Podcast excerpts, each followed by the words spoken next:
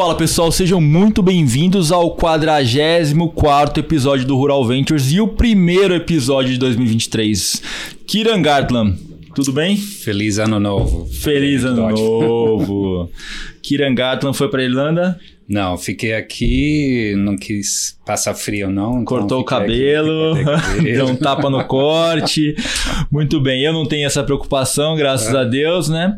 Pessoal, o Rural Ventures é um podcast focado no agronegócio, falando com startups, founders, CVCs, VCs, todos focados no agronegócio e com a cadeia de produção do agronegócio. E hoje não é diferente, a gente está começando com o pé direito trouxemos aqui Luciano Tolguinha, CEO da Orgu Comida Feliz, aquela que faz bem para você e para o planeta. Luciano, muito obrigado pelo, pela sua participação, por ter vindo até aqui.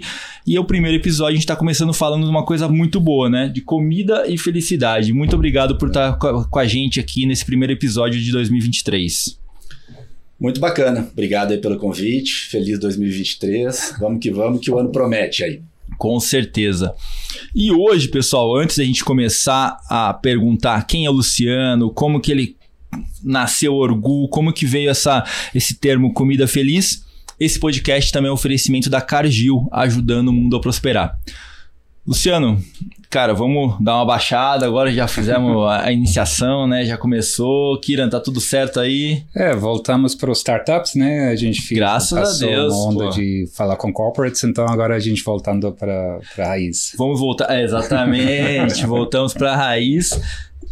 Estava tava com saudade, vou, vou confessar que eu estava com saudade de conversar um pouquinho para entender como que o empreendedor lida com todo esse contexto do mercado, como que surgem as ideias, como que é esse processo de empreendedor dentro do Brasil. Eu acho que é super legal falar com os corporates, mas pô, trazer o, o lado do empreendedorismo para a mesa é sempre mais, é, mais gratificante, mais gostoso de ouvir.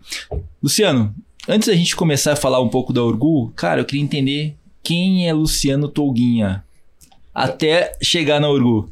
Vamos lá, tem uma história bacana aqui. Show de bola. Vou separar um pouquinho a minha trajetória aqui em três momentos. Tá? Um momento mais de infância no campo, tá? que é a minha origem. Sou, sou gaúcho do interior do Rio Grande do Sul. Qual cidade? De Rio Grande, sul do Rio Grande do Sul. Não, ah. não vale confundir, não. Rio Grande do Sul e Rio Grande. Fronteira de Argentina? Fronteira com o Uruguai, mais Uruguai. próximo do Uruguai. Tá? 200 quilômetros mais ao sul é o Chuí, que é, o Chuí termina o nosso é, Brasil. Onde eu entrei no, no Brasil, pelo Chuí. Legal.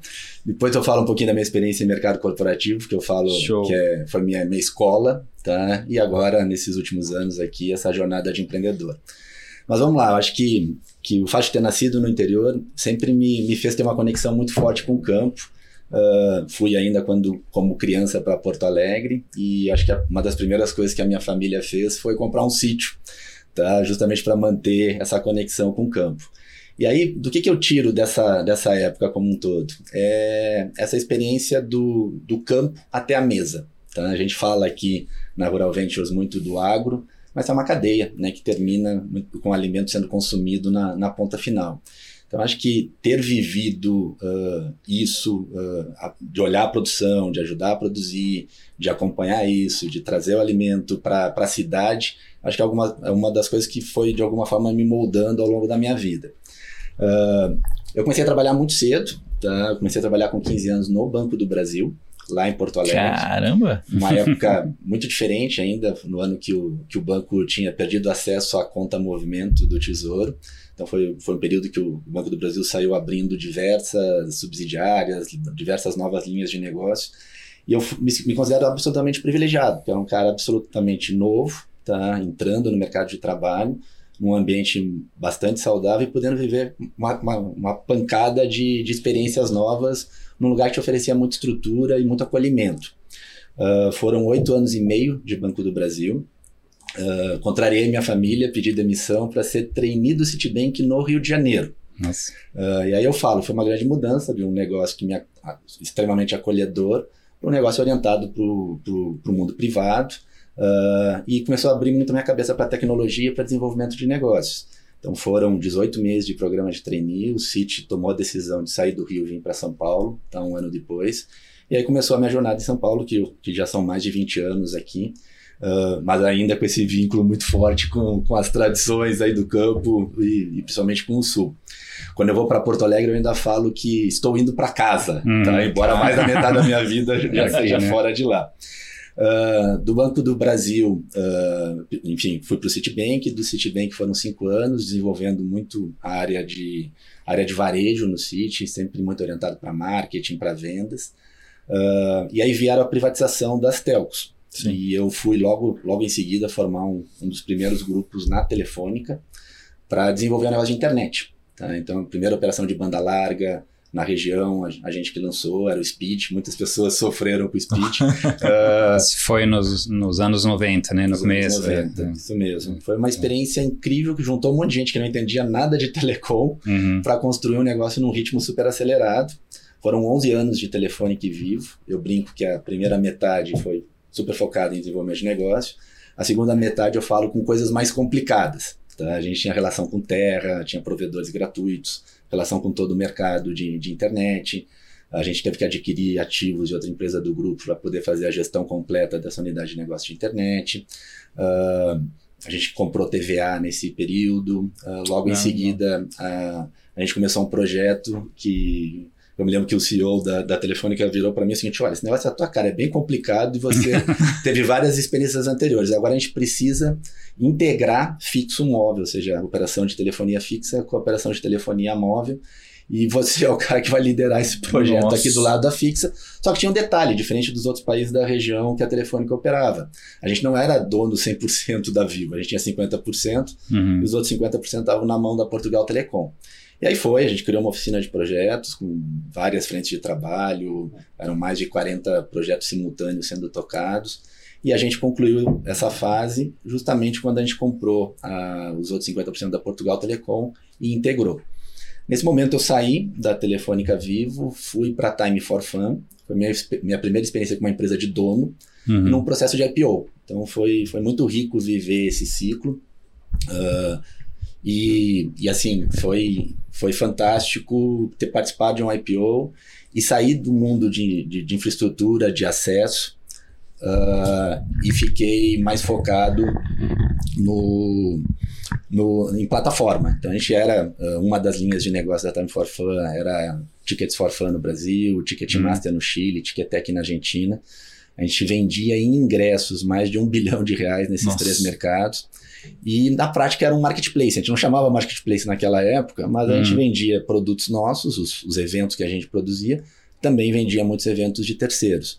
Uh, então, eu diria que foi, foi complementando a caixinha de ferramenta entre, entre acesso, infraestrutura, depois com a parte de plataforma. Uh, e aí eu fui para minha para uma outra para uma outra jornada na, no grupo Globo. Tá? Eu brinco na parte uh, com não tanto glamour como a TV, era um negócio, era editora Globo com foco em revistas e livros, e, e por toda a transformação do mercado de mídia, e por essa unidade de negócio ser muito focada em consumidor final, a maior parte da receita já vinha de, de do relacionamento com o consumidor final, não, não só da, como plataforma de mídia. A gente, para dar escala para o negócio, adquiriu uh, da parte da Folha de São Paulo no valor econômico e depois fundiu as, com as operações de jornais do Rio de Janeiro, o Globo, o Extra e o Expresso. Uh, eu era responsável por lá, 60% da, da receita, que era a receita de consumidor, e responsável por todas as plataformas digitais do uh, todas as marcas uh, e as suas plataformas digitais dentro desse, desse, universo de mídia. E aí veio talvez uma, uma, uma nova ruptura, né? Eu acho que a vida inteira eu trabalhei com desenvolvimento de negócios e veio uma oportunidade, na verdade, de da gente ficar um ano fora do Brasil. Era um projeto que eu, minha esposa, com meus filhos, nós tínhamos. Então, em 2018, a gente partiu para um sabático, tá? Uh, com foco em, em, olhar o que estava acontecendo no negócio de empreendedorismo fora do Brasil, com o pé no chão, nos dando tempo e direito de, de viver um pouco mais essa rotina. Então, a gente morou um tempo no, na China, um tempo no Japão, um tempo no Vale do Silício, fez uma, uma infinidade de conexões a gente ficou impressionado que a velocidade do que vinha acontecendo lá fora era maior do que a gente imaginava aqui no Brasil. Uh, e depois de um ano, a gente tomou a decisão de voltar para o Brasil. Nossos filhos, naquela época, tinham 13 e 11 anos, que era a idade meio limite para a gente viver essa experiência. E quando a gente voltou, uh, tinha, tinha, uma escolha de Sofia, né? Minha esposa voltou para o mundo corporativo, eu não quis voltar para o mundo corporativo e fiz dois movimentos. O primeiro movimento foi virar empreendedor, e aí logo logo eu conto a história aqui da Orgu, que foi, foi meu primeiro negócio, uh, é o meu primeiro negócio desde então. E eu também criei um grupo de investimento com algumas pessoas do meu relacionamento, onde a gente passou a investir em várias startups. Hoje eu tenho um pool de mais de 10 startups investidas que, eu, que eu, eu digo que é o, é o olhar de fora para as dores do empreendedor, me ajuda muito a entender o que eu vivo no dia a dia na Orgu. Uh, e essa troca é extremamente uh, desafiadora, extremamente uh, válida, tá? porque faz com que alguns que a gente consiga antecipar alguns erros, cons consegue, enfim, entender que as dores são comuns independente do segmento onde a gente atua. E aí, falando um pouquinho de Orgu. Se, se me deixar falar, não para aqui, hein, Rodrigo? Segura a aí. Não, é, agora nasce Orgu, vambora. É, eu brinco que, que eu cheguei desse um ano de, de sabático num domingo. Na segunda-feira, uh, um ex-colega uh, um ex meu da, da, da Globo tinha recém uh, lançado, feito pré-operacional da, da Orgu, e tinha falado o seguinte: a primeira coisa que você vai fazer quando chegar no Brasil é almoçar comigo. Beleza. Fui lá almoçar, ele virou para mim e falou: E aí? Uh, tô precisando de dinheiro, preciso de investidor. eu virei para ele e falei, cara, quanto você já vendeu? Ele falou, veja bem. Eu falei, não vendeu nada, né? Então você precisa de dinheiro, tô entendendo, mas eu acho que você precisa de alguém que, que saiba vender. Tá?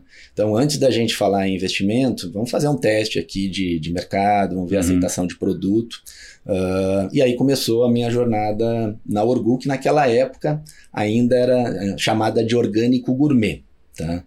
Que eram refeições ultracongeladas com ingredientes orgânicos certificados pelo, pelo IBD, tá? com selo orgânico Brasil, uh, com um toque de alta gastronomia, que era o lado gourmet.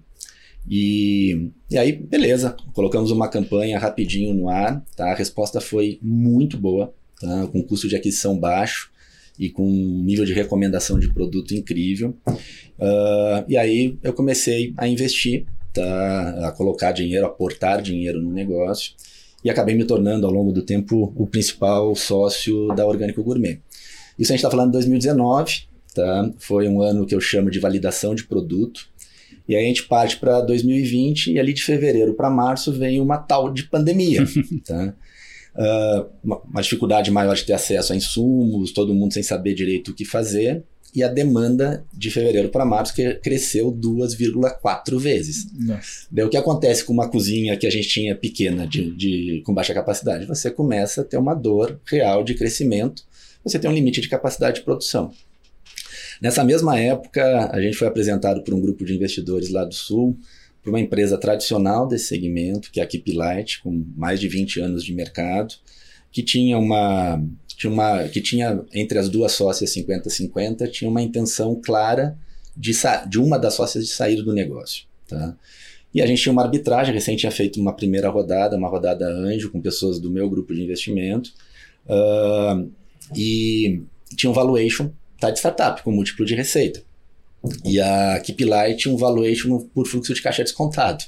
Então teve uma, uma oportunidade grande de uma arbitragem, tá? teve um período que se alongou de discussões, até uhum. porque uma das sócias precisava sair e era, e era um cash out para ela, então a gente teve que levantar esse recurso para viabilizar a saída dessa sócia. E o deal acabou no, acontecendo no último trimestre de, de 20, uh, que nos deu uma capacidade produtiva que a gente não tinha e uma complementariedade incrível de portfólio, porque a gente tinha um portfólio mais premium, focado sem nenhuma restrição de calorias, sem, sem nenhuma relação direta com o mundo light, fit. Uh, e a Keep Light é um, um, portfólio super maduro, testado, reconhecido, focado no, no mundo de emagrecimento, uma conexão muito forte com o segmento de saúde. Uh, daí vem 2021, pessoal. 2021 é o que, que você faz com duas empresas, duas cozinhas, dois times, dois RPs, duas plataformas digitais. No meio da tá? pandemia. Com a pandemia, para a pandemia, volta a pandemia e tudo mais. Então foi um. A gente decidiu por um modelo bem agressivo, foi um Big Bang, a gente unificou tudo, tá? Ah, até por, por própria necessidade do negócio, para não alongar muito esse processo de integração. E a gente ficou, depois da integração, um bom tempo arrumando a casa. Então, 2021 foi um ano que a gente concluiu a integração com o lançamento da marca Orgu. Tá? Porque aí, até para simplificar, não fazia muito sentido unificar Organic Gourmet e Keep Light, que a gente passou a tratá-las como linhas de produto uh, embaixo de uma marca com, com uma aspiração de ser uma das marcas consolidadoras desse segmento de alimentação saudável no Brasil. Então, em outubro de 21 nasce Orgulho, com posicionamento jovem, com uma leveza que o mundo de alimentação não necessariamente traz. Como o Rodrigues comentou aqui no início, assinando como comida feliz, aquela que faz bem para você e para o planeta. Uh, isso tem um propósito muito forte de ajudar as pessoas a viver melhor, cuidar melhor da sua saúde. E o que, que sustenta e como é que a gente diferencia o Orgu num, num segmento de alimentação e bebida que é tão, tão grande, com tantas alternativas? A gente escolheu uma plataforma com quatro pilares. Tá? O primeiro delas, oriundo da Orgânico Gourmet, é o maior cardápio de refeições orgânicas do Brasil. Tá? Que a gente já tinha construído. A, a Orgu nasceu a partir da, da Orgânico Gourmet. Sim. Segundo pilar, tá? menos plástico. A gente vê, uh, em especial no mundo de alimentação, de delivery, a quantidade de plástico que a gente tem inserido na, na, na nossa rotina. Quantidade de lixo, né? Quantidade de lixo, tá? Quantidade de, de bens que são desperdiçados, tá? E que trazem um impacto direto para para o nosso planeta, enfim, para todas as questões relacionadas à sustentabilidade. Sim. Então a gente não é zero plástico, porque não tem como não existe, ser, uhum. mas a gente é absolutamente focado em ter alternativas de embalagem com menor uso de plástico possível. Se a gente olha hoje os concorrentes, muitos deles usam a embalagem a vácuo, plástico, a gente optou desde o início de trabalhar com, uma embalagem em papel cartão, uh, justamente para ser coerente com o que a gente está falando. Sim. Não dá para falar de saúde sem falar de sustentabilidade, as coisas andam juntas.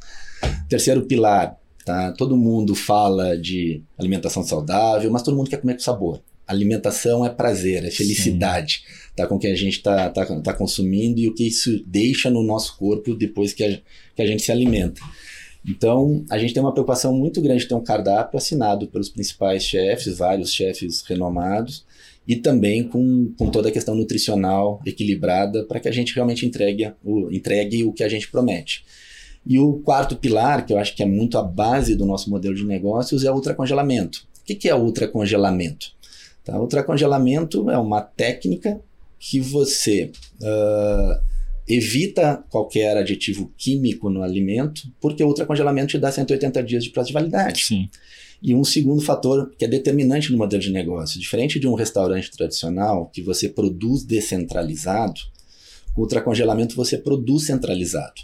Uhum. Tá? E a hora que você produz centralizado, você tem escala. Sim. E essa escala se transforma em um benefício para o consumidor, para o nosso cliente, que é um produto de alta qualidade com preço muito mais competitivo, porque a nossa estrutura de custo é muito mais enxuta do que um restaurante tradicional. E hoje, Luciano, deixa eu só parar, senão ele vai falar.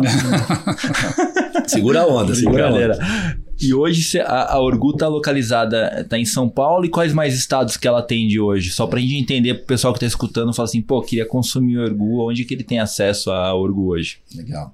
A gente começou em São Paulo, depois estendeu para Grande São Paulo, depois estendeu para cidades aqui até 100 quilômetros da cidade de São Paulo. Com a aquisição da Keep Light, que já tinha um CD, a gente foi para o Rio de Janeiro, tá? E esse ano que passou, a gente testou vários modelos novos. A gente operou com, com um parceiro local, mas com uma operação própria em Fortaleza e Floripa. E a gente transformou, por exemplo, Fortaleza num distribuidor e agora, através dos apps, a gente tá, começou a atender Belo Horizonte e Brasília também, mas através do RapTurbo, especificamente. Entendi. Então, a gente está testando quais são esses modelos de expansão. Onde tem escala, faz muito sentido a gente ter um investimento próprio, Sim. uma estrutura própria nossa. Mas o ponto mais importante aqui é uma cozinha, pessoal. Então, uma esse fica onde? Aqui centralizada, ao lado aqui do aeroporto de Congonhas. Uhum. Ali é o nosso hub de distribuição para toda a Grande São Paulo. Dali saem as nossas rotas para chegar no consumidor final ou, ou, em algumas redes que a gente passou, passou Logística própria ou você terceiriza esse Logística parte? própria tá predominantemente própria. Então a gente tem um slot de entregas que a gente tem capacidade de fazer prioritariamente com carro, onde existe mais densidade, onde foge dessa região mais concentrada no nosso mapa de calor a gente vai com motos, também motoqueiros dedicados para nossa operação. Quando você tem um pico de demanda, porque existe sazonalidade, inclusive entre os dias da semana, a gente complementa isso com aplicativos. Mas é a experiência é o nome do jogo, então e ela não é só com o produto em si, né? Toda a cadeia de, de vendas e de distribuição faz muita diferença com na qualidade do produto que a gente entrega. E uma curiosidade aqui, Luciano. Você, chegou a rodar o mundo, você chegou a olhar esse tipo de case lá fora, como que é o, esse mercado no mundo, né? Você chegou a, a validar isso para algum lugar fora ou fala assim, não, quando você chegou, o seu amigo veio, indicou para você e pronto? Acho que quando, acho que depois de uma carreira de mais de 30 anos no mundo corporativo, a gente, quando a gente passa a ter tempo para nós, é inclusive uma sensação estranha. Estranha, tá? verdade. Porque a gente está tão consumido pela adrenalina do negócio que a gente não consegue parar de pensar em negócio. Então, sendo honesto, durante o ano não tinha um olhar tão grande para o segmento de alimentação, é algo que eu já trabalhado em vários outros segmentos, mas não diretamente com alimentação. Uh, quando eu comecei a, na minha volta, quando eu comecei a me aprofundar, até pelos testes que a gente vinha fazendo na Orgânico Gourmet, muitas das experiências que eu vivi passaram a fazer sentido para isso. E aí a gente tem uma revolução dos deliveries, uhum. tanto na, no Brasil quanto lá fora, então é inevitável olhar para isso. Uh, foi muito legal de ver no mundo de food service a, o ganho de importância do congelado, justamente olhando para a estrutura de custo e padrão, Sim. ou seja, pega um Starbucks, uh, muito do que é uh, com, vendido numa loja do Starbucks é, é um produto que chegou congelado e foi regenerado. Então essas coisas começam a fazer muito sentido. O que me chamou muita atenção nos Estados Unidos, principalmente na Califórnia, é, é todo é todo o mercado de orgânicos tá crescendo de uma forma super relevante. As pessoas uh, dispostas a pagar um, um preço adicional, uh, sabendo a origem, tendo a rastreabilidade do, do produto, do insumo, uh, e também tudo que vem acontecendo com o mundo de plant-based, não tanto para o vegano puro, raiz, Sim. mas muito para a galera que entende que, que mudar seus hábitos, rever o que, o que, o que vem comendo tem um impacto direto nas questões relacionadas à sustentabilidade. Então, essas coisas foram, essas experiências, muitas vezes quando a gente vive elas de baixo pronto, elas não, não necessariamente fazem tanto sentido, mas quando você vai, vai construindo um negócio do, do, do, do, do zero praticamente, uh, aí você vai resgatando essas experiências e aí elas se complementam muito. Questão do olhar, né, da, da ótica, né? Qual, qual o perfil né, do seu típico dos seus clientes? É, são pessoas solteiros, casados, jovem? Né? Ótima pergunta. Uh, a, gente, a gente tem, só, antes de te responder pontualmente, é. É, acho que um dos principais ativos que a gente tem no Orgu é um datamart proprietário. A gente uhum. usa soluções de SaaS para integrar uh, a nossa plataforma. Mas a gente tem hoje mais de 160 segmentos distintos dentro do nosso datamart para não olhar o, o dado agregado puro, tá? Mas para olhar os vários clusters e segmentos uhum. de clientes com características distintas, porque quanto mais personalizado for essa relação, uh, a gente gera uma conexão muito mais genuína. Uhum. Mas se a gente olhar no agregado, a gente está falando de mulheres, tá? Uh, a gente chama de mulheres maduras, que são 30 mais. E aí tem algumas explicações importantes, né? A mulher ainda, no, na nossa sociedade, ela ainda é a pessoa responsável pelas compras da família.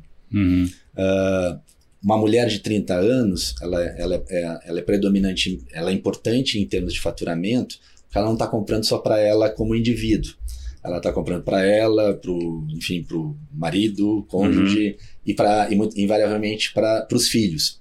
Uh, mas a gente vê, assim, vê, vê, comportamentos diferentes. Tem essa compra tradicional da família e a gente vê muitas pessoas jovens, tá, que, que, que a questão da praticidade uhum. é extremamente relevante consumindo os nossos produtos em, em, em quantidades menores. Então, estava comentando aqui o exemplo dos aplicativos que a gente começou a desenvolver a partir do final da pandemia no ano passado. A nossa entrega é uma entrega de mercado, é uma entrega agendada para a partir do dia seguinte. Agora, quando você fala dessa galera mais jovem, é, é muito mais imediato. Uhum. Por isso que, que hoje os nossos produtos, dentro desse grande mercado de conveniência, começam a ter aderência com os apps. O RapTurbo é um, é um belíssimo exemplo. Tá? Você compra, com 10 minutos você recebe, você tem um prato de alta qualidade ali, saudável, a um preço muito menor do que um restaurante. Uhum. Então, a gente começa a ver a, a, importância e a complementariedade desses canais em função dos públicos que a gente atende. E, e esse você atende também o fast food saudável, né? Então, é seja... Mas é, é eu, eu, eu, falo que a gente nasceu digital, uhum. uh, e durante a pandemia isso, isso foi, enfim, extremamente determinante para o nosso crescimento. Mas com o final da pandemia, a gente precisa estar onde o nosso consumidor está. E, e o que a gente produz e distribui é, é absolutamente conven... é, um, é o que a gente chama de mercado de conveniência. Então, hoje, se você puder comprar na internet e receber no dia seguinte, está ótimo. Mas se você quer consumir no, no seu, no, no, seu, horário do almoço, uhum. não congelado já quente, uhum. tem que garantir que esse produto chegue já quente para essa pessoa. Uhum. Tem um projeto enorme que a gente está tocando aí, que em, em breve teremos novidades. Uh, se você não se importa de regenerar, está na sua casa, esquentar no micro-ondas, no forno elétrico, você tem uma entrega até 10 minutos com os aplicativos. Uhum. Então, Uh, se você tá. Um fenômeno que a gente tem visto, que aconteceu durante a pandemia, esses vários condomínios tá, com lojas autônomas. Tá? Então, nosso Verdade. produto é absolutamente relevante nesse segmento. Você chega em casa à noite, uh, cansado, não quer esperar um delivery, e o delivery vai te remeter a um a um, um, fat. um junk food.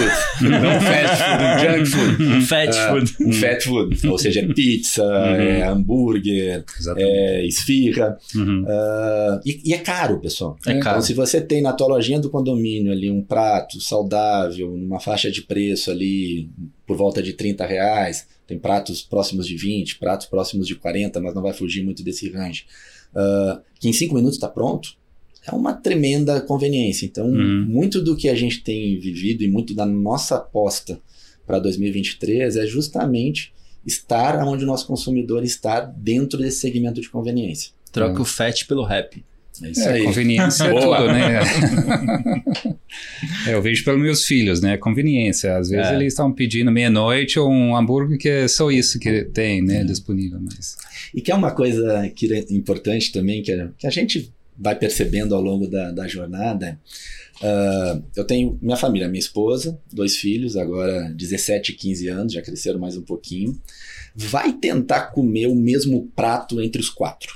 Hum, impossível. Tá? Eu tenho também 17. Então. então, assim, ah, eu quero isso, eu quero aquilo devido àquela é, briga. Não, então, não dá. você tendo no seu freezer ali uhum. uma opção variada de pratos que atende o teu gosto, o meu gosto, o gosto do Rodrigues, uhum. facilita muito, porque é uma forma. É, as pessoas são, são individuais, elas cada vez mais demandam essa personalização.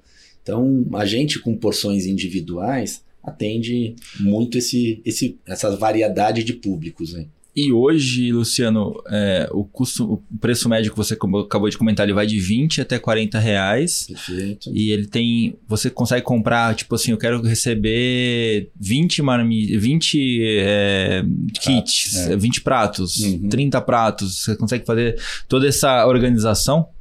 Sem dúvida. A gente, talvez diferente até do, do segmento, a, a gente tem uma quantidade muito grande de SKUs. Sim. Tá? Então, hoje, em grandes números, tá, o número exato são 184. tá? Isso muitas vezes assusta, mas aqui a gente tem que entender algumas coisas importantes. Primeiro é, a gente juntou duas empresas com portfólios complementares. Sim. A Orgânico Gourmet nasceu basicamente com refeições e sobremesas. A Light, em função dos kits de emagrecimento, os kits de saúde, uh, kits para tratamentos de saúde, a gente agora tem kits oncológicos, tem kits para cirurgia bariátrica, toda a preparação e tudo mais, exige uma quantidade grande de itens. Mas uh, vai muito além da refeição. A gente tem café da manhã, tem o lanchinho da manhã, tem bebidas, tem o lanche da tarde, tem o jantar. A gente brinca que tem a ceia, que todo mundo quer um docinho para não dormir com fome. Tá? Isso, inclusive, compõe os nossos kits. Eles nasceram esses produtos em função dos kits, mas eles também têm uma demanda importante uh, de compra avulsa, como, como a gente fala. E quando nasceu o Orgu, a gente tinha dois, duas ofertas, Orlando Gourmet e Equipe Light, que tinham um, um, preço um pouco acima do mercado pelas suas propostas de valor. Então, a primeira coisa que a gente fez, a gente está olhando para o mercado massivo, o preço é extremamente importante, a gente lançou uma linha de pratos que a gente chamou de basiquinhos, que são pratos que, que há um preço mais baixo, na faixa entre 20 e 25 reais, dependendo do, do, da mecânica promocional que a gente vem trabalhando. Uh, hoje são 10 pratos nessa categoria, são pratos que funcionam muito bem nesse mercado de conveniência, seja dos apps, sejam de lojas autônomas, seja do pequeno varejo de bairro, uh, que são produtos de combate e de experimentação do nosso portfólio. Uh, a gente no ano passado também, pensando numa família, que é o nosso público consumidor, a gente lançou uma linha Kids, tá, de 3 anos a 12 anos. Ah, legal. Uh, lançou cinco pratos, depois mais dois em colaboração com, com a Bruna Leite, uma pessoa super reconhecida nesse segmento. A gente gosta muito desse modelo de colaboração, de collabs, que é uma forma da gente entregar valor, de, de certificar o nosso produto, de validar todos os nossos processos de produção e qualidade. Uh, e, e, no ano passado a gente teve uma experiência bacana que nesse pós-pandemia a gente vem trabalha com uma ociosidade na nossa planta produtiva, na nossa cozinha. A gente passou a produzir para uma empresa do segmento, que é a Gourmetzinho. Uh, acabou verticalizando toda a produção deles, operação, entrega. Hoje a gente faz as entregas do e-commerce da Green People aqui na Grande São Paulo. Ah, legal. E, e aí a gente passou a ter acesso a esse portfólio que é infantil, de crianças ali a partir de seis meses até três anos. E hoje isso está tudo disponível dentro da Orgu. E agora, mais recentemente, a gente passou a fazer a gestão completa do negócio da Gourmetzinho.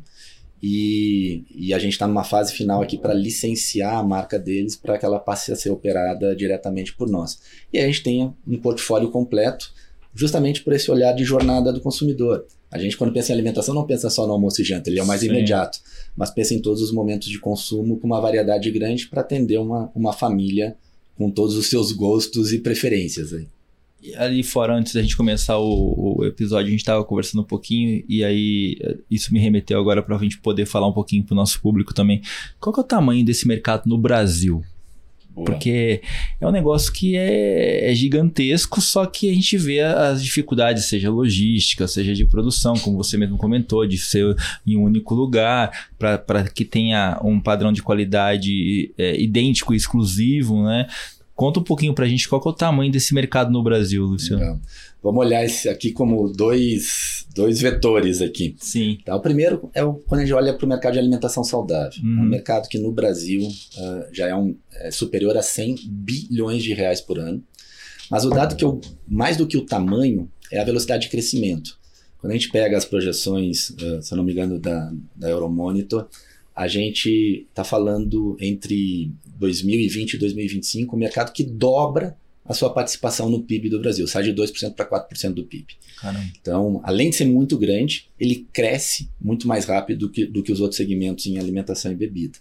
Então, é, falar de alimentação saudável é Sim. é falar de um negócio gigante e com crescimento super acelerado. Só que a gente é uma das categorias que compõe o mercado de alimentação saudável. Tá? Quando a gente olha para o mercado de congelados, a, quando a gente olha uh, para ele, pensa no varejo tradicional, a gente vê as grandes marcas, as suas respectivas lasanhas, tá? que tem volumes relevantes, uhum. mas é um negócio, por ser autoprocessado, tá? não tem, não, a gente não necessariamente pode colocar o carimbo de alimentação saudável, mas eles puxaram essa cadeia de congelados. Uh, e congelados, quando a gente pensa no que o consumidor compra e ele regenera, ele esquenta ali para consumir, é um que vem crescendo, a pandemia sem dúvida alguma ajudou muito, mas o que as pessoas não enxergam no tamanho do mercado de congelados é o quanto a produção, a produção centralizada, centralizada com a regeneração no próprio ambiente de restaurantes, uh, de dark stores, de dark kitchens, vem crescendo. Tá? Então, a gente uh, enxerga hoje um potencial enorme, tá? enorme, assim, de, de, que o nosso produto seja regenerado. A gente tem hoje salões de beleza, tem academias que compram os nossos produtos e servem empratado, que, que é o mesmo prato que, você, que o nosso cliente pode comprar na internet ou em algum dos super apps do mercado. Uh, e aqui eu vou, vou, compartilhar um dado, tá? É uma, a fonte é o iFood, tá? O pessoal do iFood mesmo brinca que que existe 50 milhões de marmitas sendo vendidas por dia no Brasil, uh, ainda no mercado muito informal, e que o iFood, só para ter um, um, um relativo para a gente entender o tamanho disso, vende 60 milhões de refeições no mês. tá? Então a questão é como é que a gente endereça esse mercado. Que é a Dona Maria no prédio, que faz a marmita, vende a um, a um preço mais baixo, até por causa da informalidade, mas nem sempre com segurança alimentar, nem sempre com uma marca, nem sempre com padrão. A gente enxerga uma oportunidade tremenda de colocar um alimento saudável, ultra congelado, que pode chegar congelado para o cliente final ou pode chegar já quentinho, a tão famosa quentinha, tá? E esse é um olhar que a gente tem, inclusive, como, como uma alavanca super importante para o nosso plano de crescimento a partir desse ano. E, e hoje, olhando para o mercado brasileiro, qual, qual, é o nível de concorrência hoje que a Orgu enfrenta é, com, com players que trabalham com essa alimentação saudável, com alimentação de, de, de crianças, de bebês e assim por diante? Uh, obrigado pela pergunta, Rodrigo. essa, é, essa é ótima. Uh, a gente tem um mercado absolutamente fragmentado no Brasil.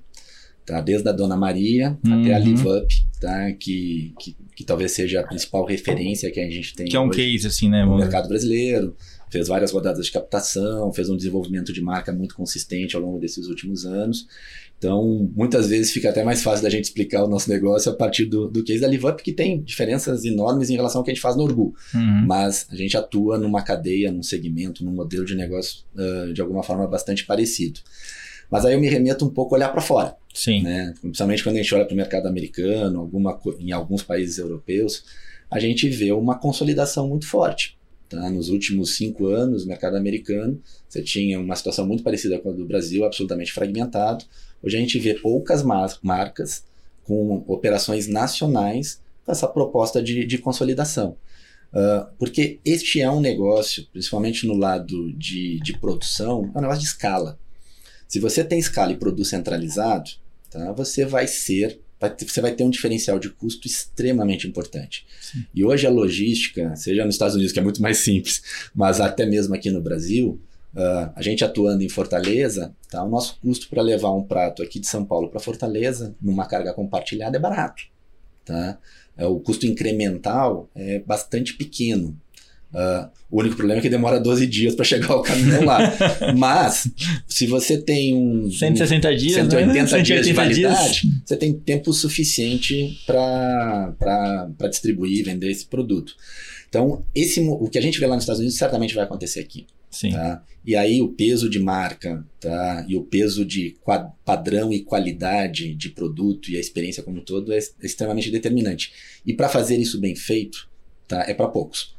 Sim. Então a gente vê que certamente nos próximos anos a gente vai ter duas, três marcas uh, com potencial grande de consolidar uh, esse segmento, a exemplo do que a gente viu nos Estados Unidos e em alguns países da Europa. Hoje você falou de marketing, acho que é, é, é para a gente como investidor a gente vê esse como mais branding e marketing do que qualquer outra coisa. Então, qual qual porcentagem hoje do seu custo é marketing e qual é o resto? Uh, Boa. Uh, o marketing ele está diretamente relacionado à nossa velocidade de crescimento. Uhum. Tá? Desenvolver uma marca com uma orientação para varejo, ela custa caro. Sim. Tá? Então, em períodos uh, de pandemia, ali, o início do ano passado, logo depois do lançamento da marca Orgu, a gente investiu em mídia, chegou a investir uh, 20% da receita em mídia, tá. sem contar os custos de produção uhum. e, os, e os custos de canais nossos. Quando a gente faz isso, a gente acelera o crescimento. Sim. Tá? A gente, no primeiro trimestre do ano passado, que a gente decidiu investir e era recurso próprio, uh, a gente cresceu 50% em três meses com um investimento massivo em mídia. Uhum. Uh, mas também a gente aprendeu coisas importantes. Uh, essa dependência de mídia paga, tá? o tráfego que vem da mídia paga, ele, ele traz resultado rápido, mas não necessariamente ele traz. Uh, ele, ele, isso gera um negócio saudável a médio prazo. Uhum. Tá? Porque você está trazendo um consumidor que experimenta, mas nem é. sempre ele é recorrente, embora uh, a gente seja uh, tarado pela questão da experiência dele início, meio e fim. Então, de lá para cá, com todo o cenário mais, um pouco mais adverso que a gente teve no ano passado, a gente está uh, muito focado em construir um tráfego orgânico, um tráfego não pago, uhum. para que a gente possa não necessariamente dar saltos muito grandes de, de crescimento, mas que a gente construa isso de uma forma muito mais saudável. Uhum. Tá? E aí a gente está falando muito de reputação. Então, uma das frentes importantes aqui é trabalhar com micro-influencers que estão relacionados ao, ao, mundo de saúde, que provam e, e passam o seu, seu testemunhal da experiência que eles estão tendo com a gente. A gente resgatou uma coisa muito importante da Keep Light. A Keep Light, quando começou 20 anos atrás, não existia internet. Então, o modelo era se aproximar de nutricionistas, endócrinos, enfim, profissionais de saúde, entender os protocolos uh, que eles aplicam nos seus pacientes uh, e ad adequar o cardápio a essas necessidades. Então a gente, em vez de fazer de uma forma manual como se fazia no passado, a gente automatizou essa jornada com os profissionais de saúde uh, para que o protocolo dele já tenha um kit montado em função da quantidade de, de, itens que a gente oferece no nosso cardápio. Então você quer fazer uma cirurgia bariátrica, você sabe que a, o período pré-cirúrgico ou pós-cirúrgico uh, requer uma dieta diferente você tem um cardápio pronto que a gente não hoje com o nosso portfólio a gente não precisa criar produtos novos uhum. é simplesmente fazer uma curadoria ali e entregar isso como uma alternativa, uma ferramenta para esse profissional de saúde e, por fim das contas, para o seu paciente. Tem a receita para comprar o medicamento, já tem a receita para o que você vai consumir durante o, o período. Né? É, esse, o, mundo, o que a gente vê hoje, eu acho que todos os, os segmentos eles começam a se, a se relacionar. Sim. Então, comer bem é remédio, tá? Está é. Tá diretamente relacionado a uma prática de saúde. Então, trabalhar dentro desses segmentos com essa preocupação de curadoria, colocando o nosso cardápio à disposição desses segmentos, fazem com que a gente possa olhar, talvez uma velocidade não tão acelerada como mídia paga, mas algo muito mais uh, saudável na construção de valor desse negócio. Sem dúvida. Eu trouxe um kit aqui que você trouxe pra gente, muito Isso. obrigado. Pô, chega aqui, ó, ultra congelamento, menos plástico, melhores chefes. Isso aqui é, é, marketing puro, né? Por isso que eu coloquei na mesa aqui que vocês começaram a falar de marketing, né? É, Quando... não, exatamente. É experiência. É experiência. E aqui pô. é a nossa assinatura. tá? Comida feliz. Uh, isso é experiência, pessoal. Você receber um box desse na sua casa, tá? Com cuidado com, com os produtos, uh, que você possa armazenar e na hora que você tem, tem fome, uh, você sabe que você vai comer bem a um, a um preço justo. Essa é por isso que a Orgu existe. Sem dúvida. Muito em termos bom. de tecnologia, né? A gente sempre procura, como investidor uh, venture capital, a gente sempre procura coisas de tecnologia, né? Que vai exponencializar. Uh, uh, exatamente, para esse crescimento não ser tradicional em termos de ah, tem mais demanda, então precisa contratar mais pessoas, ter mais infraestrutura. seu modelo tem esse componente de, de tecnologia? Sem dúvida tem. Uhum. E eu uhum. acho que vale aqui que a gente separar em, em, em dois lados. Tem o lado da produção, é. tá? toda a cadeia de supply. Uh, e eu acho que ainda dentro dessa cadeia de produção, operações, tem toda a questão de logística para esse produto chegar bem no, no, cliente. E tem o lado de plataforma de, de vendas e marketing. Tá? Então, começar por plataforma de vendas e marketing. Hoje a gente tem soluções SaaS para tudo. Nosso e-commerce hoje é uma solução SaaS. Tá? A ferramenta que a gente dispara e-mails para falar com a nossa base é uma solução SaaS. A integração com, com as plataformas de atendimento baseadas em WhatsApp são soluções SaaS. Não tem porquê a gente investir em coisas que tem empresas dedicadas desenvolvendo isso. Mas uhum. o que, que, é o nosso coração? Isso é proprietário. Uhum. É o nosso data marketing.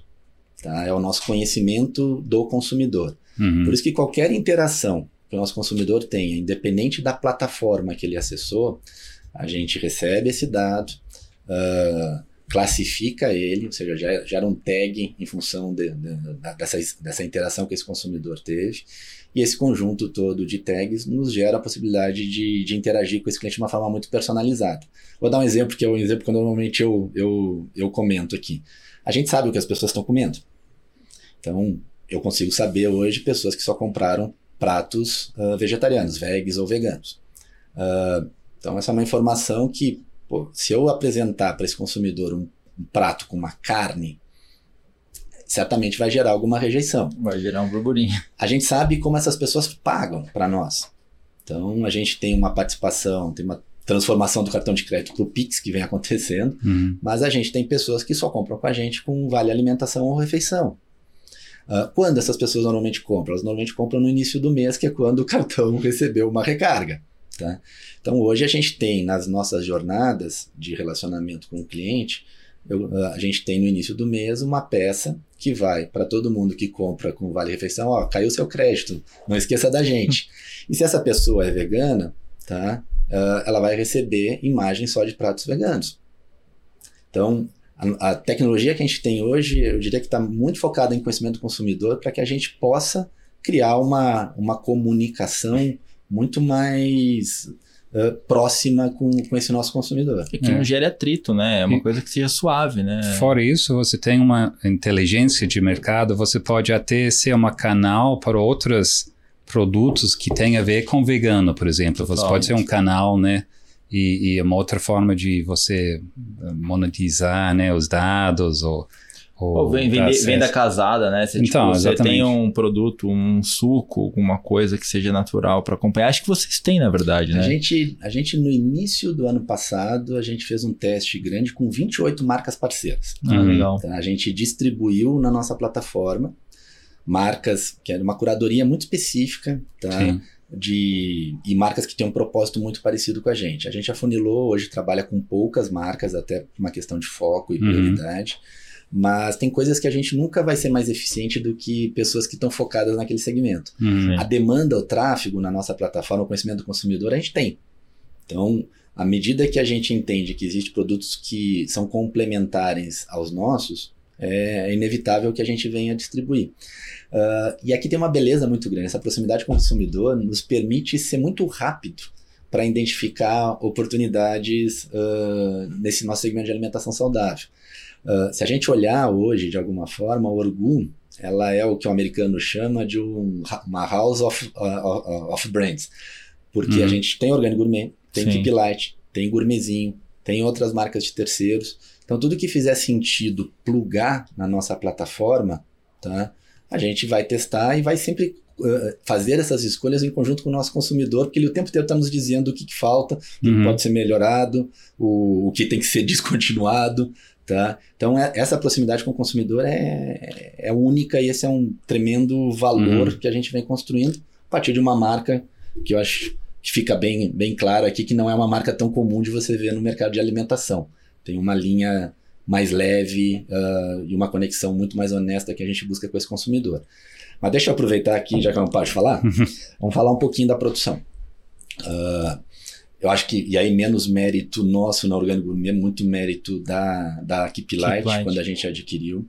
Uh, a Keep Light trabalha já há muitos anos com o RP líder no mercado de alimentação. Então hoje, uh, qualquer coisa que a gente vá produzir, necessariamente precisa ter uma ficha técnica, tá? com todo o modo de preparo, com toda a receita, com o quanto a gente precisa de matéria-prima bruta, quanto isso vai render líquido no final. A gente só consegue abrir uma ordem de produção se a gente tiver o insumo já no nosso estoque. Uhum. Tá? Esse insumo para estar tá no nosso estoque, tá? em função do, do PCP, ele gerou uh, um, uma F, uma, um aviso de fornecimento. Todos os fornecedores, para poder fornecer para nós, têm que ser cadastrados, homologados, tá? e ter tabela de preço vigente, porque entre os que estão homologados, a gente vai priorizar sempre o menor custo, ou melhor condição de pagamento, ou melhor prazo de entrega. Então, nada sai da nossa fábrica hoje sem a gente saber exatamente o custo desse produto. Tá? Isso não é normal para uma empresa do nosso porte, uhum. mas isso nos dá muita segurança se a gente quiser escalar. Tá? Se a gente quiser terceirizar a nossa produção, uhum. se a gente quiser tirar alguns itens da nossa linha e jogar numa empresa parceira, a gente sabe exatamente quanto custa e o que precisa ser feito para garantir o padrão orgulho que a gente tanto almeja. Isso é muito legal. E agora a gente vai falar um pouquinho sobre fundraising. Eu vou falar que também esse podcast é um oferecimento da Araro Seed, a plataforma de crowdfunding do agronegócio.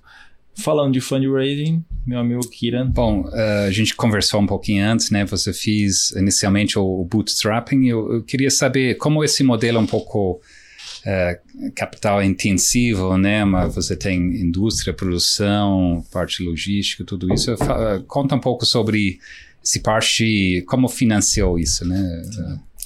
Eu diria que a gente tem a, acho que a felicidade de ter um time de pessoas muito experientes. A gente gosta de falar que é um time casca grossa, tá?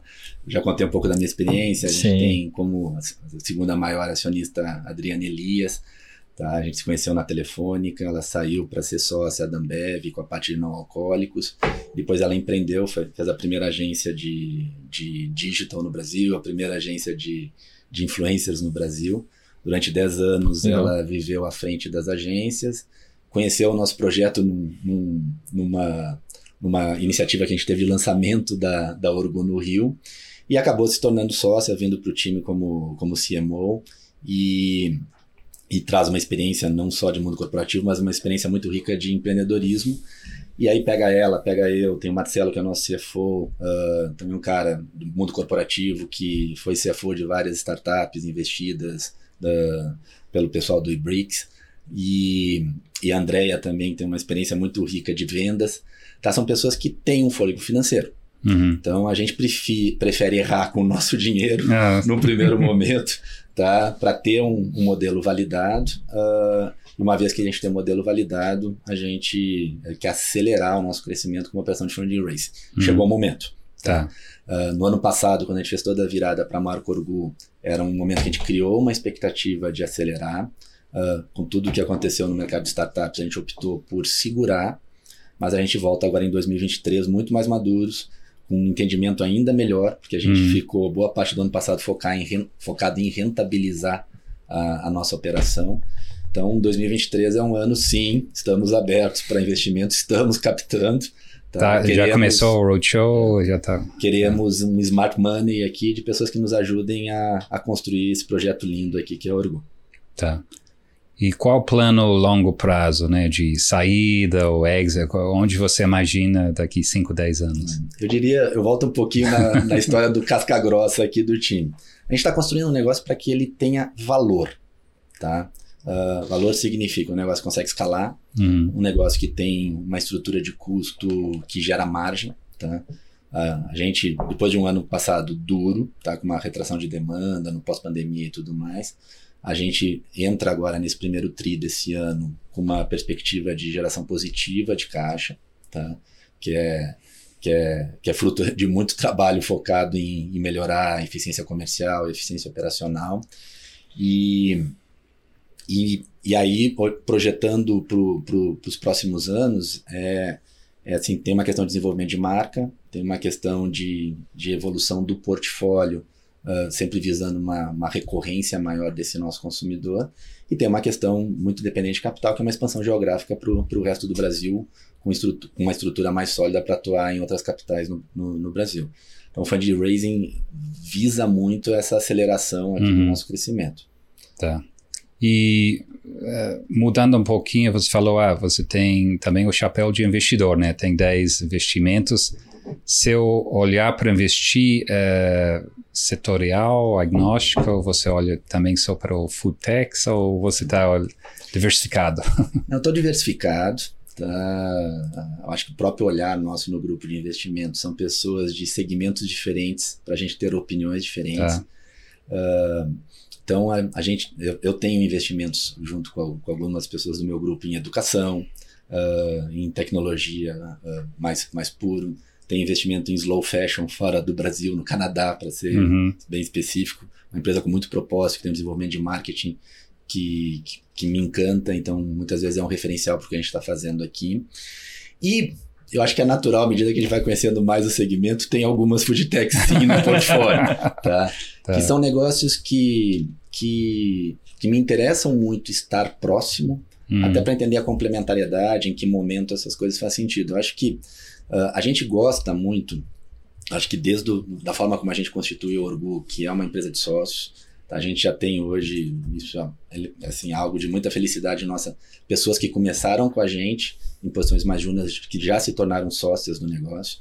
É uma clássica partnership company. Eu acho que, que esse é um dos motivadores enormes de estar tá trabalhando muito, ganhando pouco, ainda pondo dinheiro no negócio, porque a gente está construindo um alinhamento de objetivos com, com, com, o time que é, que é uma visão de médio e longo prazo de construir valor, porque aí de fato tem um alinhamento genuíno da onde a gente quer chegar. Uh, mas essa, esse olhar não é um olhar só para o time, para fazer o que a gente está fazendo então, acho que a aquisição da Keep Light, tá, a, a transação que a gente está concluindo agora com a Gourmetzinho, Tá? Tem outras empresas do mercado que a gente vem conversando sobre M&A. Tá? Então, tudo que for complementar dentro deste propósito pode fazer, pode fazer muito sentido. Uhum. Então, não acho que a gente tenha que crescer só organicamente. Eu acho que tem muitas boas alternativas inorgânicas, uhum. tá? que é uma forma da, da gente compor esse House of Brands e ganhar escala mais rápido, aproveitando o aprendizado de outras empresas ou de outras pessoas no mercado. Tem que ser win, win, win, né? Win para o proprietário, win para a empresa, win para o funcionário, win para todo mundo. Senão não, não faz sentido, né? E quantos funcionários vocês têm hoje, Luciano? A gente movimenta um time grande de pessoas. Tá? Uh, por mais que tenha tecnologia na produção e na distribuição, é um negócio físico. Com certeza. Tá?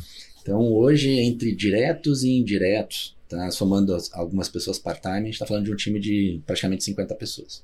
Legal, bastante gente. A gente está caminhando para o final, mas antes da gente ir para o final, eu queria entender o seguinte: qual foi o grande desafio do Luciano como empreendedor na jornada da Orgu? Tá. Tem alguns, mas eu acho que sempre é gente. Pessoas, né? Pessoas. Tá? E eu acho que a gente errou bastante tá? com pessoas. A gente teve uh, sócios que começaram e aí não tiveram o fit necessário com, com, com a operação. Então, uh, por mais que tenha tecnologia, é um negócio feito de gente. Tá? Vou, pra gente, né? Pra gente. uh, vou dar, vou dar um, dois exemplos aqui. Tá? E bem recentes. Hoje eu tô com uma dor nas costas tremenda aqui. Tá? Por quê? Porque ontem uma câmera fria nossa alarmou era domingo, às 11h30 da manhã. Tá? O que, que a gente faz? Pô, o time todo tinha tido inventário no sábado, todo o time tinha sido mobilizado para concluir o inventário. Uh, eu estava em São Paulo aqui, fui para lá para ver o que tinha acontecido. De fato, tinha começado a perder a temperatura. Tá, chama o técnico. Né, o técnico nosso mora em Atibaia. Chegou lá e falou: não, é isso aqui, não sei o que, trocou a peça, não subiu a câmara fria. Eram sete da noite, uh, e aí, precisamos remover tudo que está na câmara fria. Era a maior câmara fria. Hoje pela manhã tinha uma saída para o rio, às seis da manhã o caminhão encostava para levar carga para o rio, que estava começando a rupturar produto no rio, porque vendeu muito bem nessas duas primeiras semanas. O que, que fez eu e o técnico? Tiramos uma tonelada de uma câmara fria para uhum. distribuir em outras três câmaras frias. Isso é espírito de dono. Sim. Tá? Hoje o outro sócio que eu falei, falei, falei, por que você não me chamou? Eu estava em casa, eu ia lá ajudar. Isso você não vê não. Numa, numa grande empresa. E você formar essa cultura de responsabilidade, tá? de compromisso, que se esse produto ele ia estragar, o produto provavelmente não, porque a temperatura não tinha caído tanto. Mas uh, podia ter al, al, algum impacto. É o certo então, se fazer, né? Não é deixar de um dia para o outro, tá? Então, tô a base aqui de remédio de ontem para hoje, porque eu não tô acostumado a carregar tanto peso em casa, em caixa, mas a gente fez. Uh, e hoje de manhã começou um mutirão, porque a carga para o Rio saía às seis e meia da manhã, às cinco da manhã o time estava lá, separando as coisas, recondicionando, para garantir. Então, formar essa cultura de dono em todos os níveis tem muita coisa ainda para ser feita. Sim. Mas a gente, entre erros e acertos, está começando a construir um time que se preocupa com esses detalhes, que tem esse olhar de que não aceita a coisa uh, pela metade. Se não for perfeito, não, não vale. São pequenas ações que moldam a longo prazo. Não adianta a gente falar só que são as grandes. As pequenas fazem a o diferença. O exemplo vem muito nosso. Eu poderia ter mobilizado a galera, mas eu não Sim. quis mobilizar. Eu, eu fiz. Tá? Sim. Uh, e esse exemplo é hoje o que, qual era o rádio peão lá. Pô, o Luciano esvaziou uma, uma câmera inteira, tá? Que a gente ia pedir para fazer isso durante o, uma, um turno inteiro com quatro pessoas. Pessoal, é. É, e o aprendizado em fazer, eu vi um monte de coisa ontem que eu fiquei puto da vida. Tá? Tinha produto que não devia estar naquela câmera fria, tinha coisa misturada, tinha coisa que não estava condicionada da melhor forma possível. Então, viver uh, com o pé no chão, ali, empreendedor raiz, tá? Skin the game, porque a gente que uhum. botou dinheiro para construir o um negócio até hoje, você dá muito mais valor. Com certeza. Com certeza. E é isso que eles querem, que eles vão ver, vão ficar falando durante muito tempo e vai ficar enraizado em todo mundo, é, né? Cria cultura, né? Com cria certeza, cultura, cria cultura. E para a gente finalizar, Luciano, o grande propósito da Urugu. Da Urgu, do Luciano, de todos os acionistas ali, porque acho que é isso que move não só vocês, mas também move toda a sua equipe. É, para a gente deixar bem claro para todo mundo que está escutando aqui que a gente está colocando comida feliz na mesa e tem um grande propósito por trás disso. A gente, acho que é um propósito tão simples, tão genuíno, tão autêntico, como ajudar as pessoas a viver melhor. Tá? E alimentação é, é, a base disso, mas não é só o alimento pelo alimento, é a preocupação com toda a cadeia. Sim. Tá? Uh, então, quando a gente fala do campo até a sua mesa, é honesto. Por que, que a gente escolheu ser orgânico? Tá? Não, não, todos os nossos produtos são orgânicos? Não. Mas uma parte importante do portfólio é. Porque eu não preciso dizer que eu sou saudável, eu tenho preocupação com a rastreabilidade, eu tenho um selo Sim. que comprova com um processo de auditoria super, super rígido. Então é fazer as coisas bem feitas tá? para que o, o, nosso consumidor final uh, possa sentir uma diferença com o que ele está comendo e o, e o que isso traz uh, para ele no, numa relação direta com a, com a saúde dele e cuidando de toda a cadeia. Todas as questões de sustentabilidade precisam estar juntas nesse, nesse, nesse nosso sem, propósito aqui. Sem dúvida. E para a gente finalizar, um livro que você indicaria para as pessoas que estão nos escutando? Pô, boa pergunta. Eu, eu consumo muito conteúdo. Tá? Muito... É, livro não, desculpa é, você chamar. Não, tem que mudar isso. É, é. Conteúdo geral, podcast. É. é. Rural Ventures. Rural Ventures, qualquer coisa que você escute que você acha que faça sentido compartilhar com as pessoas que estão escutando. Tá, eu, eu vou, vou, vou começar pela minha leitura do início do dia. Então, eu acordo muito cedo. Tá? Até por ter vivido um ciclo long, longo no, no, mundo de mídia, eu sou um consumidor voraz do valor econômico. Tá? Uh, hoje eu sou investidor do The News. Uh, ah, legal. Gosto muito do, da forma como eles simplificam as notícias, tá? numa leitura rápida. Então, ela também faz parte da minha leitura diária. E ao longo do dia eu consumo várias uh, newsletters, muitas relacionadas ao mundo de empreendedorismo. Uh, então, estou falando de startup, estou falando das plataformas de crowdfunding que trazem conteúdo atualizado. Uh, tenho uma relação próxima com o pessoal da Stats, então consumo parte do conteúdo deles também.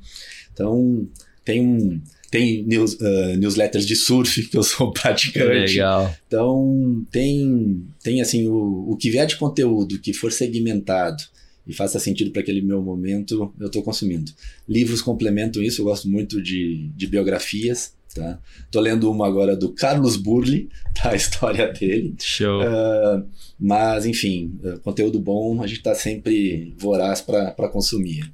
Muito bom. Não, é, é, sempre importante a gente compartilhar, porque às vezes tem uns insights que pega e, pô, um livro que Carlos Burli, vamos ler, é super legal, deve, deve, deve trazer um, alguns insights importantes. Mas, Luciano, é isso, cara. Muito obrigado pela sua participação, obrigado por ter trazido pra gente aqui o, o orgulho, a caixa, a caixa feliz, vamos dizer assim. é, puta, se você quiser deixar um recado para que as pessoas possam contactar você, se tiverem alguma dúvida, se é no LinkedIn, se é no e-mail, se é qualquer, qualquer sinal de fumaça, agora é o momento de deixar seu, seu contato aí para que as pessoas possam conversar com você. Legal. Olha, tem vários canais, pessoal. Se a partir das redes sociais aqui do Orgu, uh, qualquer coisa que, que vocês escreverem, a gente vai responder. Se quiser direcionar para mim, vai chegar em mim. Uh, acho que depois na divulgação aqui a gente vai, vai deixar certeza. o link disponível aqui também. Sou, sou bastante ativo por lá. Uh, então não tenho restrição nenhuma de me contatar. A gente gosta dessas conversas e sempre aprende. E eu brinco que a jornada de empreender é uma jornada de encontros e reencontros. Sem dúvida. Uh, então, estou sempre muito aberto para todas essas conversas. Contem com a gente, a gente quer, quer fazer as coisas junto, tá? Co-criando com, o ecossistema como um todo. Aí. Legal. Acessem lá orgu.com.br. Muito obrigado, Luciano, por participar do nosso episódio do Rural Ventures, o primeiro do ano de 2023. Gostaria de agradecer a todos os nossos ouvintes e amigos. E aproveite esse momento para que nos sigam no Instagram, rural.ventures, e também nos escute na sua plataforma de podcast preferida. Toda quinta-feira, 7h45 da manhã, Lê. É isso? Combinado? Estamos aqui na BMC News mostrando um pouquinho para vocês o que os empreendedores estão fazendo no mercado de agritechs e foodtechs. Muito obrigado, gente, e um bom ano para vocês.